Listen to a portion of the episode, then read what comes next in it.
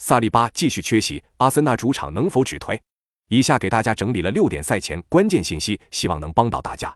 一、阿森纳最近连续二场不胜，不过这两场都是在客场，而阿森纳最近四个英超主场全胜，并且每场都能打入三球以上。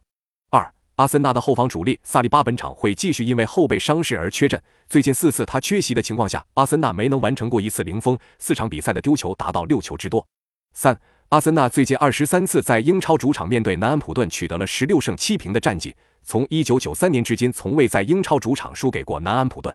四，南安普顿的头号助攻手切亚当斯会继续因伤缺席，最近三轮他缺席的情况下，南安普顿全部输球，并且一共只打进了一个进球。五，南安普顿本赛季客场面对伦敦球队的战绩是糟糕的一平五负，除了客场一比零击败切尔西之外，面对其他伦敦球队全败。